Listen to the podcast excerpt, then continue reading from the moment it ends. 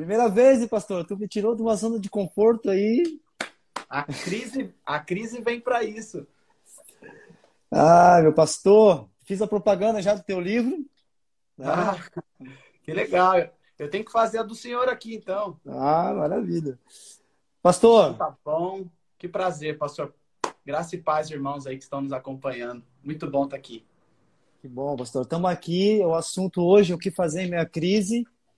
Né? O que nós, como igreja, é, o Senhor é, espera de nós. Né?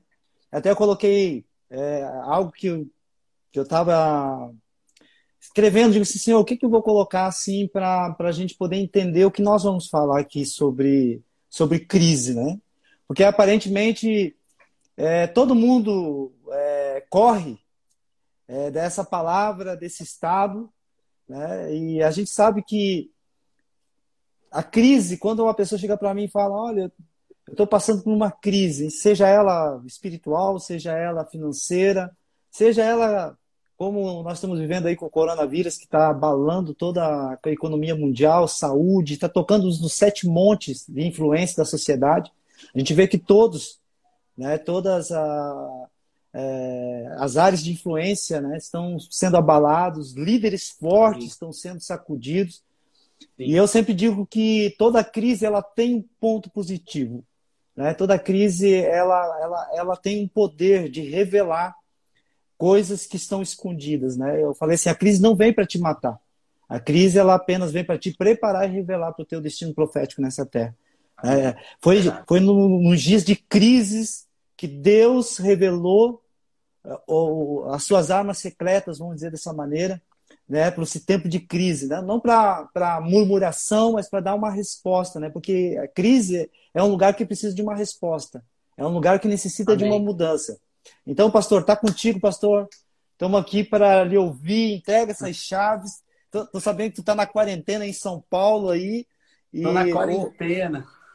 E o altar secreto está fumegando, meu pastor. Fica à vontade. Pastor. Bom, primeiro quero com, Tô com caneta e, tá caneta papel e aqui, pastor. Não, vamos fazer junto isso daqui, né? Quero agradecer pelo convite, né? A gente está junto, você ter aceitado e, e é muito bom. Tem um carinho enorme pelos irmãos aí de, de Camboriú, né? Tem muita gente, eu estou sabendo que tem gente do Paraguai, do Chile. Como que é Chile. essa história ali? É. Tem, provavelmente deve ter um, uns hermanos aqui. Com certeza. Então, é, convidei o pessoal também do, do Quênia, mas lá já são três horas da manhã, então vai ser um pouco Uau. difícil. Eles estão seis horas na frente. Enfim, quero mandar um oi pro pessoal aí, pros irmãos amados de, de Camboriú. E, na verdade, são dias diferentes, né? A gente tá de blusa aqui em São Paulo, tá um frio. Tô vendo vocês aí no sul de camiseta, eu tô de blusa de... Perdendo a naftalina aqui. Mas a gente tá estamos passando todos juntos por esse tempo, né? Então, é, o que, que nós podemos aprender diante de tudo isso, né, pastor? Essa é a pergunta. O que, que o Vanderlei, o Murilo, os irmãos aí, o que, que nós estamos aprendendo aqui dentro das nossas casas, né? Parece que algo, algo de fora, pastor Leandro, paz, pastor, algo de fora veio e nos empurrou para o lado de dentro, né? Algo que estava lá fora nos pressionou de uma maneira. Eu sinto literalmente Deus parando o mundo inteiro, né? Então, e a, a Bíblia ela é recheada de crises, né? É uma palavra, como o senhor disse bem, as pessoas não gostam dessa palavra, ninguém gosta de falar sobre crise, mas a Bíblia está cheia de crise. E foram em momentos de crise que, que Deus mostrou, como o senhor disse muito bem, mostrou o poder, mostrou a glória dele. Mas o bom saber, pastor, que Jesus nunca perde. Uau! No momento que todo mundo achou que, que estava perdido, que, todo, que não tinha mais solução, não tinha mais saída, todo mundo achava que era o fim, foi quando ele gritou: está consumado. Verdade. Então, esses dias de crise estão me ensinando muito, né? Olhar para as coisas de dentro, olhar para coisas que, que eu havia perdido, esquecido, coisas que estavam ocultas. Então, eu não sei, senhor, mas eu tenho aprendido muito nesse tempo. Eu acho que a igreja está aprendendo também um pouquinho, né? A gente tem que se reinventar. Nesses dias, nessa parte online, esse distanciamento com as pessoas, e a gente não sabe. Então, eu, o que eu aprendo, vou compartilhar algumas coisas sobre a crise. O que, eu atento, o que eu aprendo em tempos de crise são duas coisas. Elas vão gerar duas coisas: ou abatimento, ou você vai se entregar, vai se render, vai ser abatido nesse tempo, como muitas pessoas serão abatidos. Muitos serão abatidos nesses tempos, muitos serão castigados, e, e vai acontecer isso mesmo. Crises vêm para sacudir. Eu falei outro dia numa live aqui que a crise vem para abalar aquilo que é abalável. Uau. Mas tem coisas nas nossas vidas que Deus tem construído no seu coração, na sua igreja, nessa obra, que não são abaláveis. Então a crise tem que vir sacudir e o que é abalável mesmo vai cair por terra. É, casamentos, relacionamentos, amizades, igrejas e, e muitas coisas vão despencar mesmo. São coisas que não estavam sendo edificadas na rocha, consolidadas, enraizadas, e isso vai acontecer. Então a crise ela vem, na verdade, só para revelar, revelar o que já existia. Então a gente, o que eu entendo sim, que às vezes Deus ele nos tirou desse movimento todo para nos trazer de volta esse fundamento. Uau. Ele falou: para, para. Isso foi comigo, porque eu vim numa rotina já, para, para tudo, para o movimento que agora eu vou te ensinar o fundamento. E, e, isso nós temos que tomar nesses dias, né? Cada pessoa que, que está nos ouvindo tem que tomar para si. Porque a gente às vezes reclamava que não tínhamos tempo para orar, não tínhamos tempo para ler a Bíblia, não tínhamos tempo para fazer tantas coisas. Agora a gente tem tempo de sobra, né? Eu lembro, só um parênteses. No começo desse ano eu li o calendário e fiquei olhando, meu, quando que vai ter uns feriados aqui nesse ano? e agora a gente está quase um mês, né? desse jeito aqui, eu não aguento mais ver feriado. Vai ter um feriado sexta-feira agora, não tem valor nenhum esse feriado. Assim, ah, meu Deus, feriado. Podia... Eu queria um dia de trabalhar, né? eu queria um dia normal para sair lá fora e tudo mais.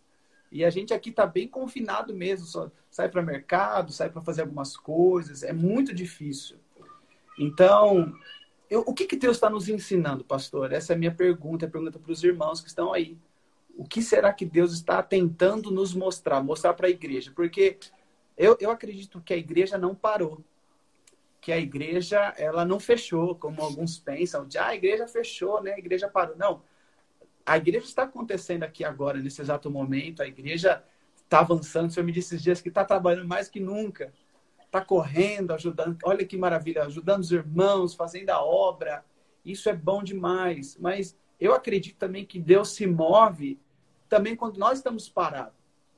Porque isso me fez pensar que o ativismo, às vezes, que, que eu levo, que nós levamos, às vezes é um inimigo que nos faz achar que está tudo bem entre nós e Deus, porque a gente está envolvido na obra, nós estamos fazendo as coisas e correndo para lá e para cá, nós somos tão ativos que a gente fala, nossa, estamos arrebentando.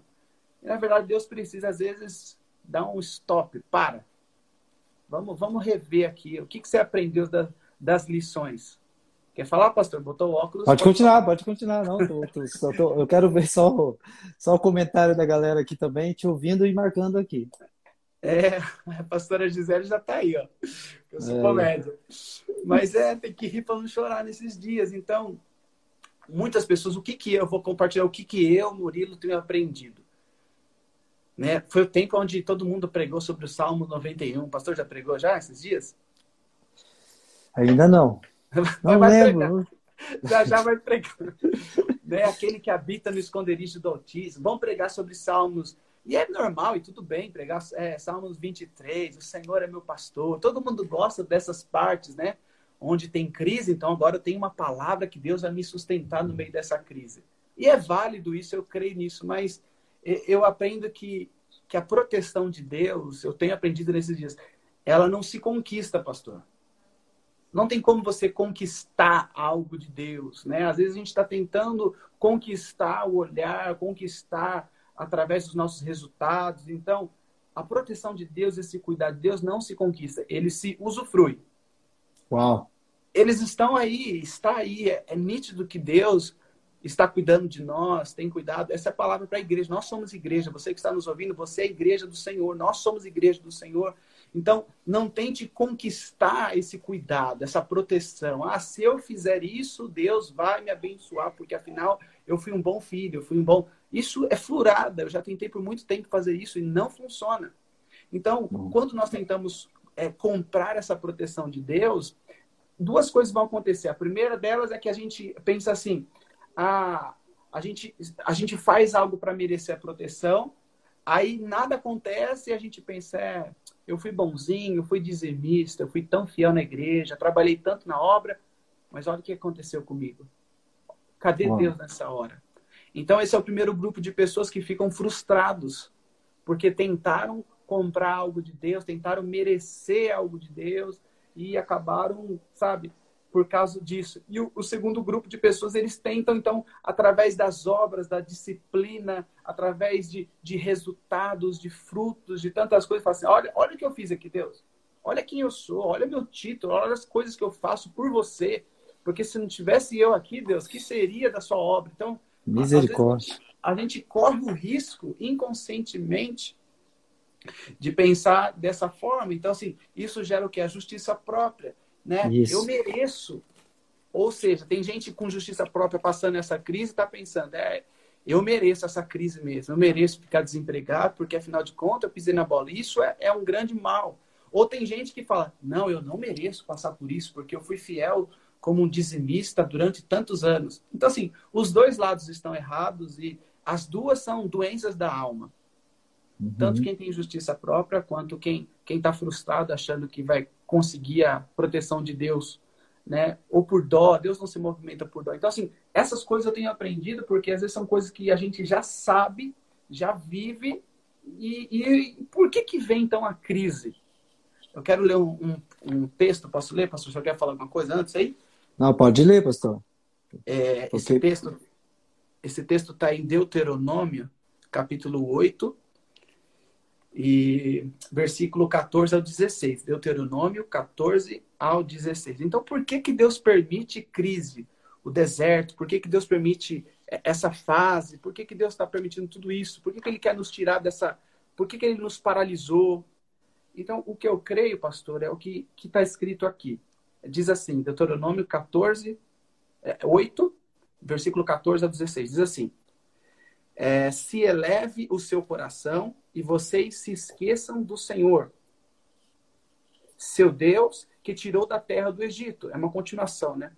Da casa da servidão, que os conduziu por aquele grande e terrível deserto de serpentes abraçadoras, abrasadoras e de escorpiões e de aridez, onde não havia água e que fez sair água da rocha para vocês beberem. 16. Vocês se esquecem que no deserto Deus os sustentou com o maná que os pais de vocês não conheciam, a fim de humilhar vocês, para pôr vocês à prova, porém, afinal, a fim de lhes fazer bem. Está escrito desse jeito na minha versão. Então, Deus está falando para o povo dele, falou, vocês esqueceram que vocês sim passaram por um momento de deserto, mas aquele deserto vocês experimentaram de uma comida que os seus pais jamais experimentaram. E o deserto ele aponta para uma crise, irmãos. Isso é uma uhum. palavra profética para nós nesses dias. Estamos sim num deserto, de certa maneira sim, mas é um momento de nós experimentarmos o favor, a bondade de Deus, a graça, nunca antes. Cortou aí? Cortou para mim. Deu uma cortadinha, mas pode continuar. Uhum.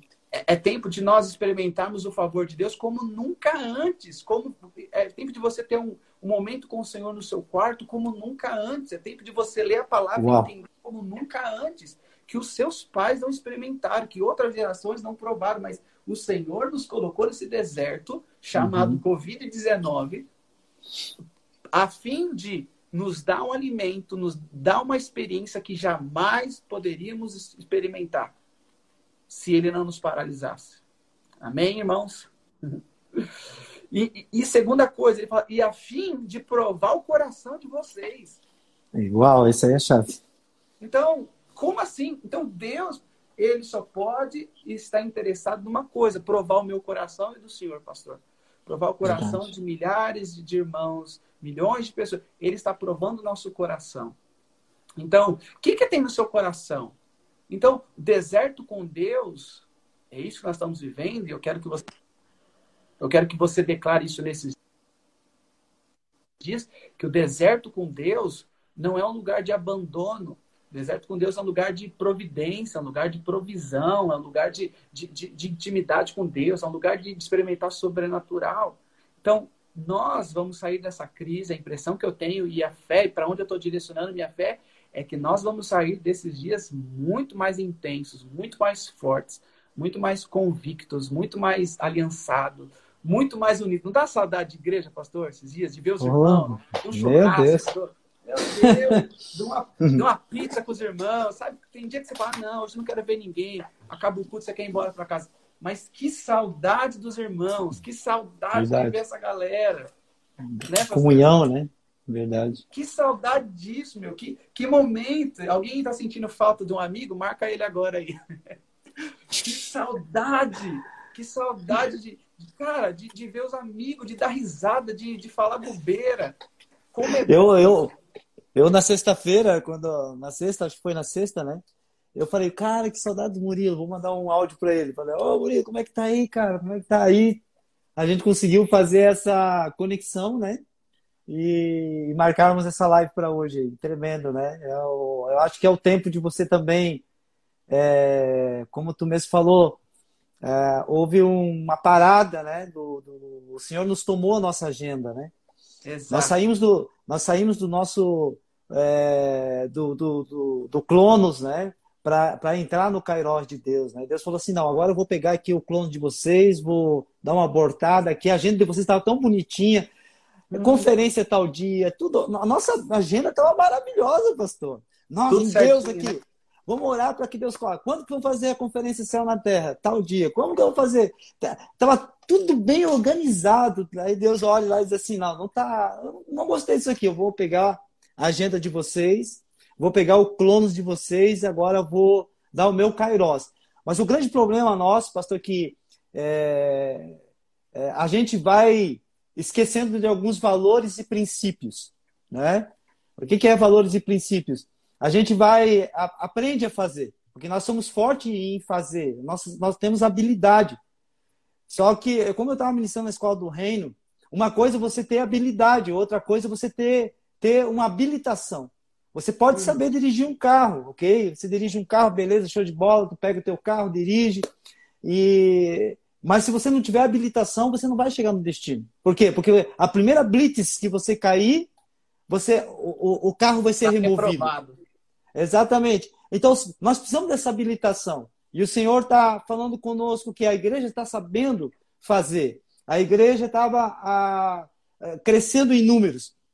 E uma coisa que, que, que quando nós estávamos é, preparando essa live, depois eu vou dar meu ponto de vista da parte da crise, foi que é, no tempo de Davi também se instalou uma crise no governo dele. Davi estava fazendo as coisas tudo certinho, pastor. Ele estava ele tava fazendo, ele é temente a Deus tal, mas um dia ele decidiu contar. Não, eu quero ver quanto que eu tenho aqui de hum. soldado, quanto que eu tenho de, de guerreiro aqui. Eu vou fazer um censo. Então ele faz um censo. E a Bíblia diz que Deus envia o quê? Uma praga. Uma peste. E essa peste começou a matar muita gente. E Davi, ele é um homem que discerne é, as crises, os tempos, estações. Ele era um homem que tinha conexão com Deus. E a Bíblia diz que quando ele vai, ele vai ter é, uma comunhão com Deus, Deus revela o seu espírito. Que ele fez uma contagem, ele começou a contar aquilo que Deus não estava contando. E muitas vezes a gente começa a fazer aquilo que Deus não está fazendo. Uau.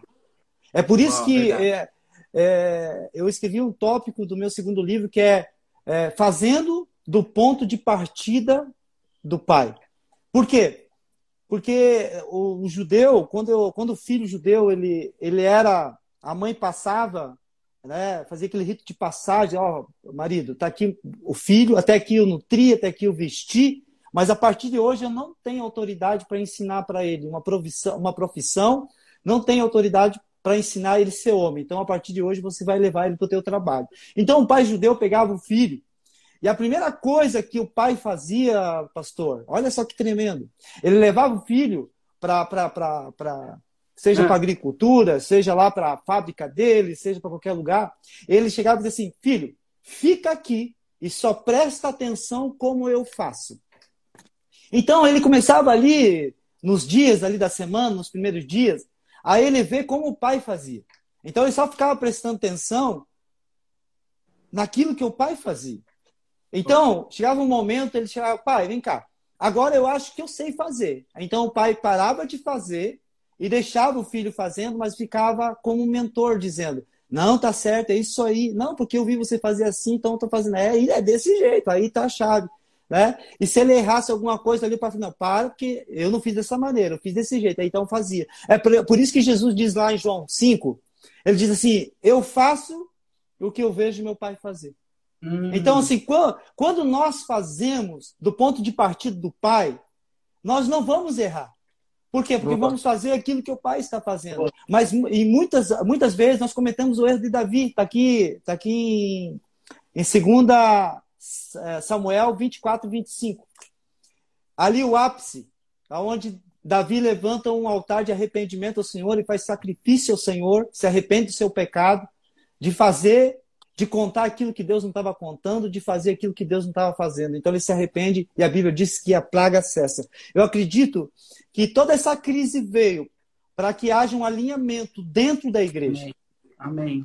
Amém. Então as famílias estão se alinhando dentro do, da, dos seus lares, e vai ter um ponto de partida. E o ponto de partida não será mais a placa da casa do pai, da, da placa da pomar, a placa da, da quadrangular, da assembleia. A placa será o reino de Deus. Amém, amém, é, amém. Nós vamos saber é, valorizar princípios e valores que pessoas não são, não são números, não são, é, é, é não são produtos para ser contados né? Mas são vidas, são almas, são preciosas aos olhos do Senhor. Amém. Então eu acredito que nós precisamos é, é, retomar esse princípio, porque todo princípio que nós quebramos aqui vai nos quebrar lá na frente. E todo princípio que nós estabelecemos aqui, se nós começarmos em Deus, vai terminar em Deus. Se começarmos em nós, não vai terminar em, em Deus, vai terminar em nós. Então é por isso que Deus está é, abalando realmente aquilo que é abalável nas nossas vidas, para que Ele possa é, estabelecer o inabalável.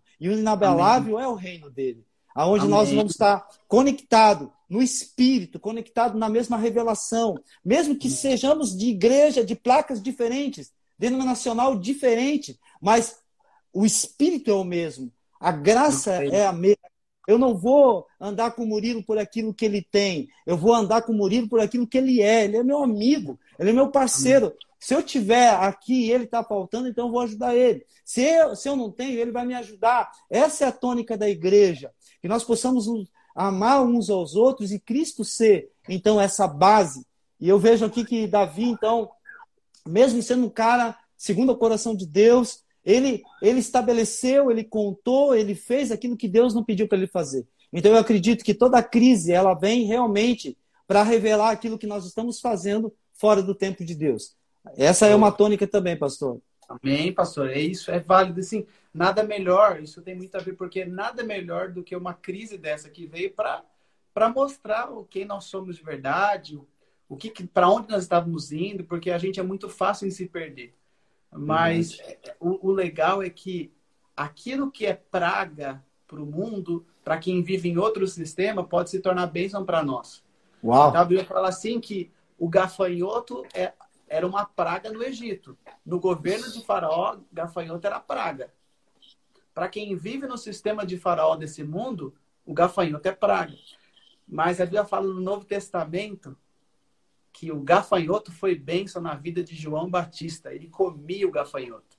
Uau. Então, aquilo que está vindo para destruir, vai destruir muitas coisas e vai.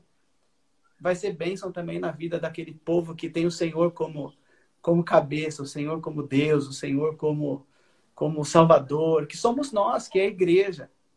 Então, eu acredito demais nisso, nesse, nessa transição, nesse novo de Deus, porque. Olha o pastor César aí, ó.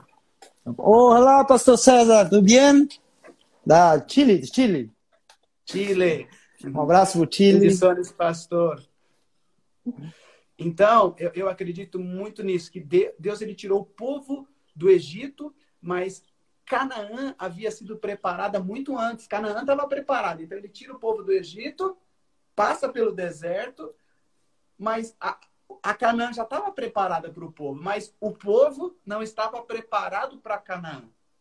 Então, pastor, o, o avivamento, aquilo Forte. que vai acontecer nesses dias, nós precisamos passar por esse deserto agora. Ele é momentâneo, ele é transitório, ele é temporal. A, a Bíblia fala em Romanos que, segundo os Coríntios, acho, que fala que a nossa, Romanos 8, 18, não pode ser comparada à glória que há de ser revelada. Tudo que nós estamos passando hoje aqui vai passar. Só que Deus está nos preparando para chegar a lá. Com, lá, como que será a igreja de 2020? Como que nós vamos terminar esse ano? Como é que será o ano que vem? Como é que... Eu tenho certeza que nós sairemos muito mais maduros. Então, eu acredito, nós oramos muito por isso. Eu não sei vocês aí, eu acredito que sim. Eu orei muito pelo novo de Deus. Deus, eu quero algo novo. Deus, eu quero, faz algo novo. Deus, faz algo novo. Alguém aí? Uau! Eu, eu quero algo novo. Ai, Deus, então tá bom, eu vou fazer algo novo. vou fazer algo que vocês jamais experimentaram. vou mostrar para vocês um ângulo que vocês jamais viram. Eu vou mostrar a vocês algo que vocês não estavam prestando atenção. A importância que era algumas coisas que vocês não estavam dando mais valor.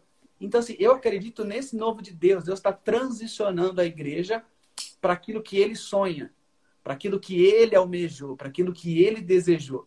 Então, de um lugar imaturo para um lugar de maturidade, de um lugar de divisão, facção, disputa, rivalidade, para um lugar de unidade, de corpo. Né? Então, um lugar de aparência, aparência, nós vivíamos de aparência. Uau. Um lugar de realidade. É, acho que foi sábado agora, nós ministramos sobre isso sobre aquela figueira que Jesus chega e fala: Uau, vocês são demais, hein? Quantas folhas? Deixa eu ver se tem um fruto, porque eu tô com fome. E aí, a hora que Jesus chega na figueira, não, não tinha nada além de folhas, porque era só aparência. Então, a igreja brasileira, a igreja mundial, os cristãos, nós vivemos e nós somos bons de aparência. Nós somos bons de, de mostrar que estamos bem, que somos ah, e aí, tá tudo bem? Tudo bem, e você, como é que tá? Ah, eu tô bem, e você? E não tá bem, não estamos bem, a gente se esconde muitas coisas. Então, esse povo ele foi levado para essa terra a fim de ser provado no coração, pastor. Deus está provando o teu coração, o meu coração, o coração dessas quase 100 pessoas que estão aqui. Deus está provando o nosso coração para saber o que, que vai, o que, que tem aí, o que, que tinha esse tempo inteiro. Então, Deus ele, ele é especialista em dar vida aquilo que a gente achava que estava morto. Ele é especialista, né? De, nesses dias de deserto, a gente precisa lembrar que Deus, ele, ele faz do pouco muito, ele faz daquilo que é simples, extraordinário, ele faz daquilo que está quebrado, que estava quebrado antes dessa crise, ele faz sair novo, renovado, transformado. Uau! Então, eu creio nisso demais, pastor, que a, o gafanhoto no governo de Faraó é praga. Coronavírus no governo de Faraó é praga, mas coronavírus e esse tempo de crise, para quem tem o Senhor como Deus, como Senhor, não é praga, é bênção e vai ser bênção. Por mais que nós podemos passar por momentos difíceis, como nós estamos passando, nós vamos passar por isso sim, nós vamos sair desse lugar de, de imaturidade, de reclamação e de tantas coisas, sabe? Deus está provando nosso coração. Então, eu creio, pastor. É isso. Eu creio, eu, eu hoje eu estava pensando assim, tudo que tu falou aqui, é, para mim hoje foi chaves, né? Tipo, eu, tudo que, que tu comentou aqui, né, sobre essa palavra aí, né, do, do, do da praga, né, do cafanhoto aí, que para Faraó ele era uma praga, mas para João Batista ele era o alimento que alimentava ele, né? É, eu, eu lembro também de, de, uma, de uma passagem que é impossível, porque diante de tudo isso, Deus espera uma resposta da igreja. Eu, eu, eu acredito muito nisso, né? Temos trabalhado muito com, com, com o Ministério de, de Missões aqui, o, o missionário Jorge, Jorginho, toda a equipe. A gente já conseguiu atender quase 200 famílias, pastor. Entendeu? Uau. Então a gente vai lá, não só leva o alimento é, físico, mas é, há uma, um retorno dos filhos à casa do pai de uma maneira extraordinária.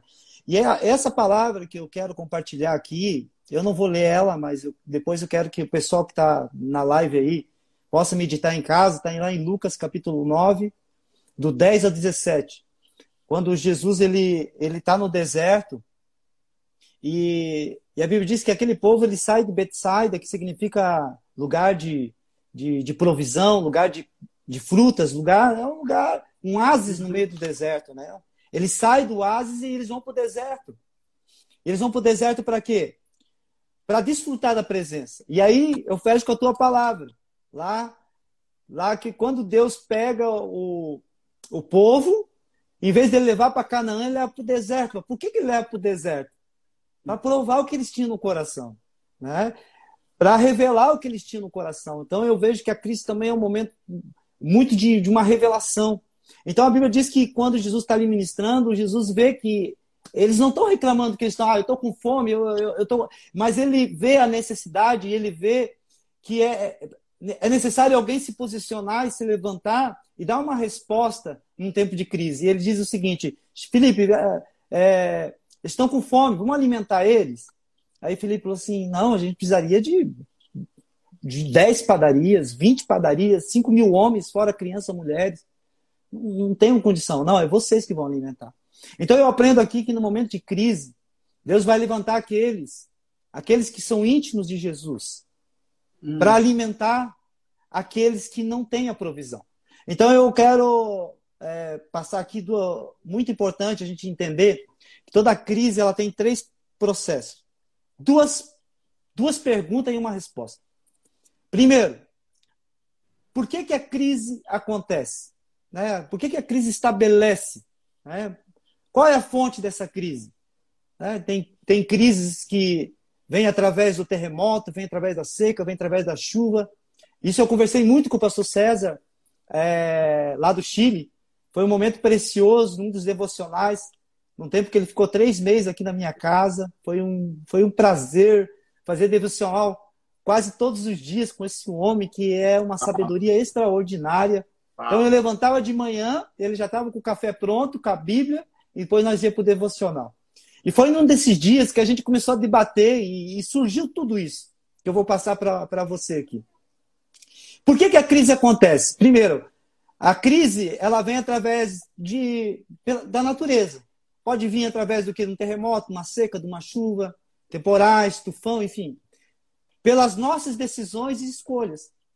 Eu posso através de uma aliança errada, estabelecer uma crise na minha vida. É, a gente vê lá em Josué capítulo 9 que ele trouxe uma crise terrível para o governo dele, quando ele fez uma aliança que não devia fazer. Fez uma aliança com os gibonitas, aonde Deus não deveria. Deus falou para ele: Eu não te falei para você fazer aliança com esse povo. Né? E houve problema, houve dificuldade, ele teve que lutar guerra que não era dele. No capítulo 10, você já vê Josué lutando uma guerra que não era para ele lutar. Verdade. Ele lutando a guerra para livrar os gibonitas. Né? Ele teve que orar por milagres, ele teve que honrar a sua palavra. Por quê? Porque ele entrou numa crise por causa da sua decisão e escolha, de ter feito uma aliança errada. Outra coisa importante que também é uma crise vem quando você compra algo que Deus não te pediu para você comprar. Ah, eu compro um carro, compro uma casa, daqui a pouco não consigo pagar o carro, não consigo pagar a casa, aí vem, aí o pessoal vem, toma o carro, toma a casa, aí você chora, Deus, por que isso, né? Ah, por que, que aconteceu isso? Por que aconteceu aquilo outro? Aí a crise vem é, por causa do quê? Terceiro, quando Deus quer chamar a nossa atenção. Primeiro, hum. a crise vem através da natureza, através do quê? Terremoto, seca, peste, como esse coronavírus agora que nós estamos vendo, pelas nossas decisões e escolha, né? E terceiro aqui, quando Deus quer chamar nossa atenção. Então, tudo tem uma fonte. Eu, eu, eu, eu acho assim que, no meu pensamento, esse coronavírus não foi desejo de Deus. Ele apareceu, mas ele é um instrumento de Deus hoje para alinhar principalmente a igreja. Principalmente a igreja. A igreja estava acomodada, a igreja estava com seus cultos, com seus programas, e a igreja precisou se reinventar. Essa é a tua você falou ali algo muito tremendo, se reinventar. Fazer aquilo que estava fora da agenda, fora dos programas. Estava né? tudo certinho, tudo legal. Mas Jesus veio e virou a mesa. Eu quero fazer assim, eu quero fazer a coisa assim. Segundo, o que, a segunda pergunta no, da, da crise. O que fazer em meio à crise? Se eu estou passando por um, um, problema, uma crise de casamento, o que, que eu vou fazer? Separar? Não, não vou separar. Separar é para o mundo. Eu não. Eu preciso buscar uma solução. Eu vou mudar de igreja porque a igreja não está legal, a minha igreja não está bem. Vou mudar? Não, não vou mudar. O que, que eu vou fazer? Qual é a minha resposta? Né? Vou desistir do ministério? Vou desistir, do, vou desistir do meu chamado? Vou desistir de Deus? Ah, Deus não está mais me ouvindo. Deus, é isso que Deus quer no meio da crise? Né? Primeiro, você precisa identificar qual, por onde ela se instalou. Segundo, o que eu tenho que fazer? Qual é a resposta? É isso que Jesus falou para os discípulos. Falou assim, cara, tá aqui, tá uma fome, não tem pão, mas eu estou chamando vocês comigo para alimentar esse povo. E os discípulos entraram em crise também. Porque eles falaram assim, mas não, não tem. Acabou, é natural, nós não temos né? pão. Mas a palavra do Senhor diz que nessa crise se levantou um menino. Barca bem, um menino. Um menino que não tinha nada a ver com a história. Ele não era discípulo de Jesus. Mas ele ouviu que Jesus estava querendo uma resposta no meio daquela crise. Sabe o que, que, que me vem na minha mente, pastor? É no, no momento de crise, Deus vai revelar aqueles que estão escondidos. Vai estabelecer aqueles que estão escondidos. E muitos que estão aqui, que foram estabelecidos. Exatamente. É aquela figueira que tinha muita folha. Porque na crise, você vai saber quem é quem. Na crise, você vai saber quem é quem. E uma coisa que eu aprendi, pastor, quando eu não, não destacar, não destacar aqueles que sobressaíram, eu vou aplaudir a mediocridade. Então eu preciso Entender que Jesus ele pega, André chega nesse menino, ele diz: aqui tem um menino que tem cinco pães e dois peixinhos. Mas o que, que é isso? Não é nada. Ele desprezou o que aquele menino carregava. A palavra André significa homem. Homem. Homem. Quando um homem ele não dá uma resposta, Deus levanta os meninos. Uau, uau. Hoje eu recebi um testemunho do, do, do Arthur. O Arthur tem sete aninhos. E ele falou bem assim, pastor, comecei a ler teu livro. E a, e a mãe dele chegou para mim e falou assim, ah, pastor, ele começou a ler teu livro. E ele começou, ele saiu lá fora e começou a falar com o vizinho, falou assim, olha, eu estou lendo esse livro aqui, esse livro é do meu pastor, tá? E lá na minha igreja, nós estamos fazendo cesta básica. Vocês não estão precisando de comida aqui, não? Vocês não querem comida porque eu posso pegar o nome de vocês e nós podemos visitar vocês aqui para trazer comida para vocês. Sabia disso? Os e meninos. ele começou a falar, e aí, como eu já tinha preparado aqui para trazer é, essa palavra, eu falei: Uau, gente, que tremendo. Ele. Eu fiquei impactado quando ele falou para mim, pastor, estou lendo o teu livro. E quando eu saio, eu digo, meu Deus, Arthur está lendo meu livro. Aí a mãe dele pega, não, eu vou te contar mais, contar isso aí. Então, Deus. No, Muito marmanjo não lê, né? Eu estou vendo nesse. Exatamente. Nesse tempo eu vejo que Deus está estabelecendo algumas coisas. São nas pequenas coisas que nós precisamos entender que Deus está estabelecendo. Se nós, como homens, Amém. se eu, Vanderlei, não der uma resposta, se eu, Vanderlei, olhar com as pessoas que estão ao meu redor, que estão andando comigo e desprezar aquilo que eles estão carregando, eu vou, de repente, ser como André, que mesmo sendo discípulo de Jesus, mesmo tendo uma credencial, mesmo sendo um apóstolo, mesmo sendo uma pessoa fluente, mas naquele momento de crise, a crise conseguiu cegar ele para as pequenas coisas. Então, nesse tempo, que eu, o, o, o que eu tenho aprendido aqui, o que eu tenho entendido, é que nesse tempo de crise nós temos que prestar atenção nas pequenas coisas, pastor. Não é nas grandes. São nas pequenas coisas, porque Deus está falando nas pequenas coisas. Deus está falando através daquilo que, que, que nós. É, do improvável. Deus está falando. Então, assim, aquele menino, ele deu uma resposta. Ele deu uma resposta. Até eu, pastor César, estava falando assim: como que, que, que aquela pessoa olhou para aquele menino e disse assim: cara, o que você carrega não serve. Mas quando ele chegou a Jesus, Jesus falou assim: ele não está entregando para você, André. Para você não serve. Mas Na ele está entregando nas minhas mãos. Nas tuas mãos, André, homem. Se você colocar na mão do homem, uau, uau. o que ele pode fazer é somente o natural. Mas ele está colocando nas minhas mãos. Aleluia. E quando ele está colocando nas minhas mãos, eu tiro do natural e coloco no sobrenatural. Aleluia. E no sobrenatural, aqueles cinco pães e dois peixinhos, ele não só podia alimentar cinco mil homens e mulheres e crianças, mas ele era aquilo que precisava ser naquele momento. Hoje, o que, que o Senhor está tá nos mostrando nessa crise? Deus vai levantar os pequenos e com aquilo que é natural, ele está tirando da mão do homem e ele está transicionando na mão de Jesus. E uhum. na mão de Jesus vai ser o que precisa ser. Eu acredito que quem vai descobrir a, a, a vacina vai ser um cristão. Amém. Deus vai levantar. Todo mundo está olhando para os lugares altos, mas essa vacina vai vir do lugar que menos pessoas possam imaginar.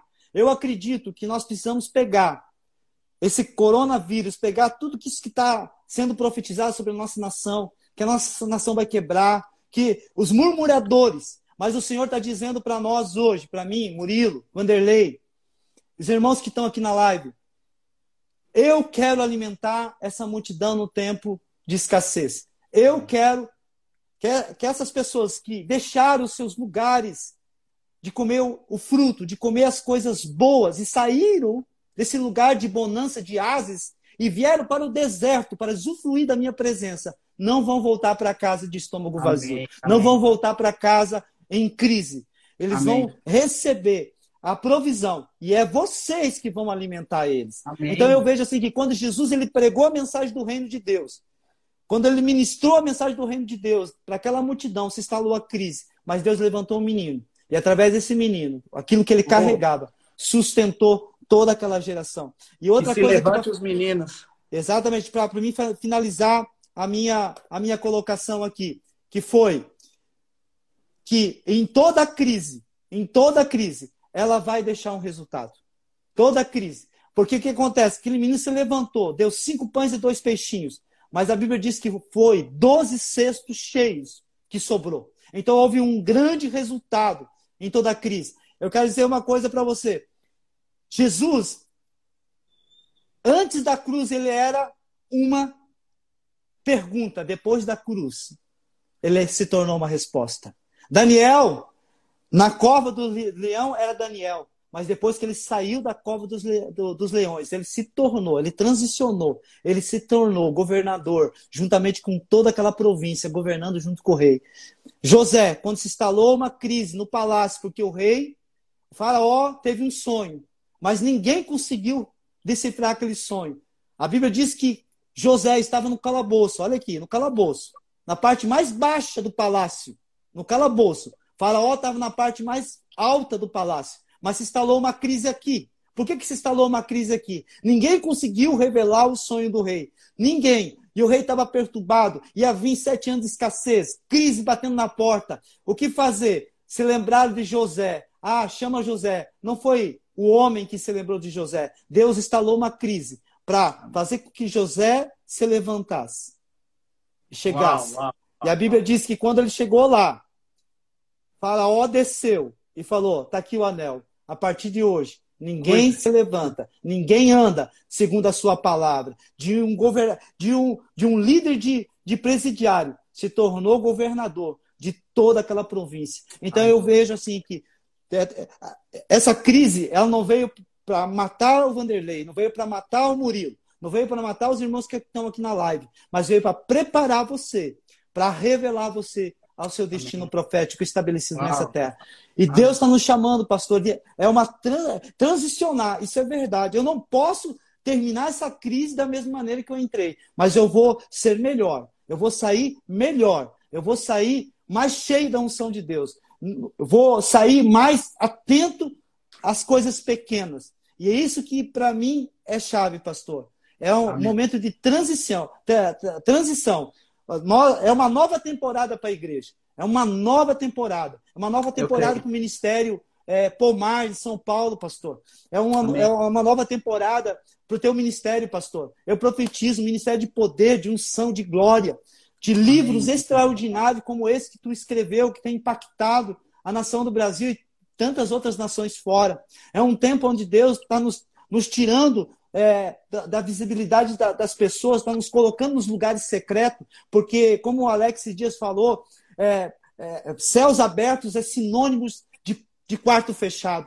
É, onde o secreto nosso está sendo incendiado. E quando a igreja voltar, ela voltará mais forte, mais amada pelo Pai, mais apaixonada pelo Pai. E vai fazer uma grande diferença nessa terra, pastor. Eu acredito nisso. Amém, Amém pastor. Eu creio nisso, eu creio nisso demais que a igreja, a casa do Pai, a e a igreja do Senhor mesmo, a própria igreja, nós estamos prestes a entrar num novo lugar de mais Uau. relevância. Nós vamos entrar nesse lugar. Eu, eu vejo como a gente estivesse numa margem indo para uma outra margem. Nós estamos Uau. caminhando para essa margem para outra. Então, eu recebo essa palavra. Glória a Deus pela tua vida. Que esses irmãos aí, você, como o pastor disse, que se levante os meninos no meio desse tempo. Né? Uau. Deus, ele é especialista em esconder coisas preciosas. Por isso que tudo que é precioso está escondido. Por isso que, irmão, você está escondido. Por isso, por, ah, mas minha vez, a minha hora é agora. Essa é a nossa hora. Essa é a hora Uau. dos meninos. né? Você estava falando dos meninos, eu sempre lembro de Samuel, porque Deus chamou ali, o velho ali não, não, não prestou atenção. Mas o menino Samuel ouvia a voz do Senhor. E que se levante os meninos desses dias né, que, que vão viver o novo de Deus, que são simples no falar, mas que são intensos, né, de conhecer o Pai. Eu creio nisso, pastor. Eu quero viver esse tempo novo. Sei que nós vamos viver juntos, nós vamos passar por isso e, e só temos que tomar cuidado. Então, você que está aí nos ouvindo, ó, tá para bater 100 pessoas, pastor. Fica ali, Uau. 99, 98 e vai, 98, vai. Você que está se sentindo incapaz, você que está se sentindo sozinho, você que está se sentindo aí. Deus, ele ama trabalhar com gente improvável.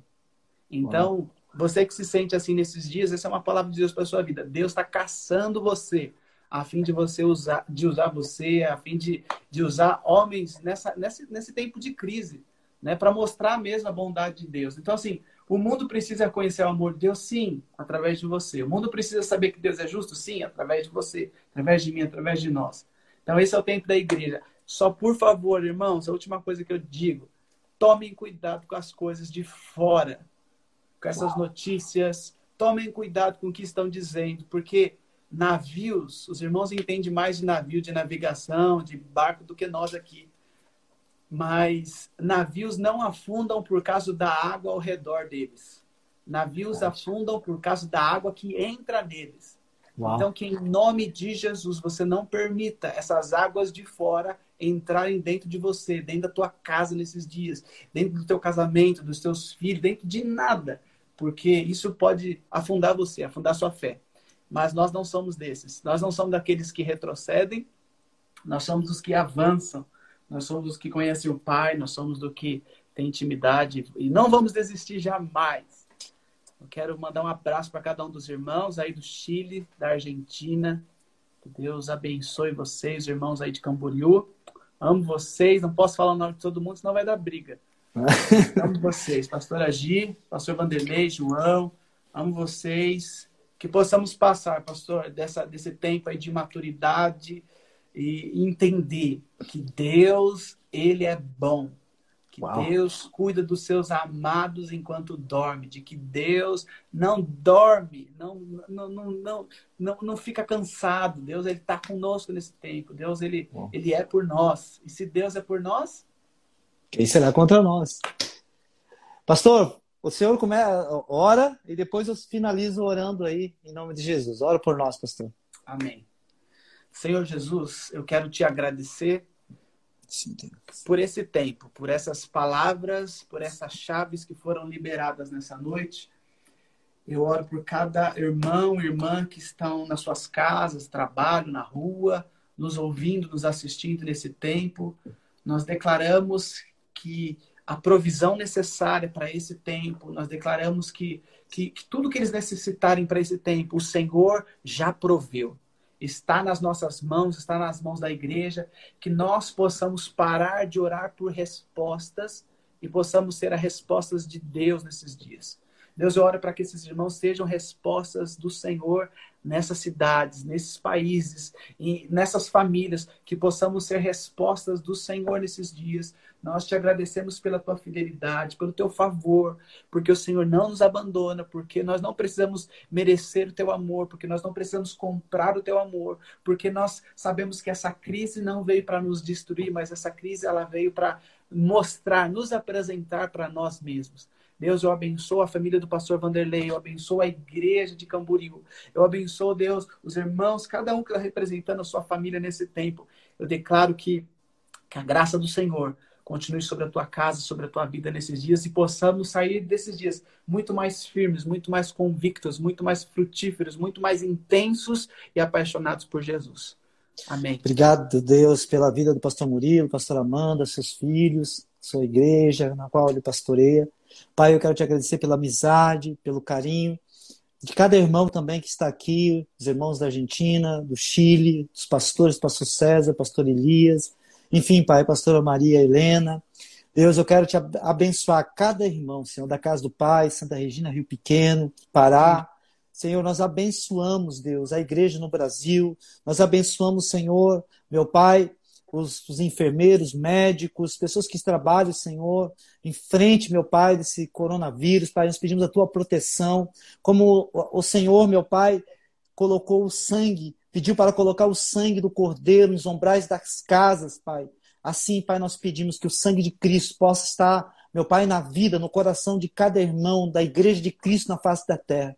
Eu profetizo, Deus, um tempo, meu Pai, de uma grande colheita de almas, Pai, de vidas sendo restaurada, de vidas de pessoas retornando à casa do Pai novamente, e de pessoas meu Pai, que estão se posicionando, Senhor, e manifestar nesse tempo aquilo que eles estão carregando, nos dar sensibilidade como igreja e entender, Senhor, meu Pai, que nós possamos ser sensíveis às pequenas coisas, Deus, em nome de Jesus. Amém. Nos revela, como o pastor ministrou hoje, Pai, se for nesse deserto, nessa crise, Pai, revela o que nós estamos carregando no nosso coração, as nossas motivações, meu Pai, e que o Senhor possa estabelecer aquilo que o Senhor deseja na nossa vida e aquilo que nós, meu Pai, estabelecemos, Pai, que caia por terra, para que aquilo que o Senhor tem, o novo de Deus, possa ser manifesto na nossa vida, Aleluia. na vida de cada irmão, na vida de cada coração, de cada líder, de cada pastor que está aqui, Senhor, do Brasil, enfim, aqueles que não estão, que possam ser abençoados em nome de Jesus. Amém, graças a Deus. Amém.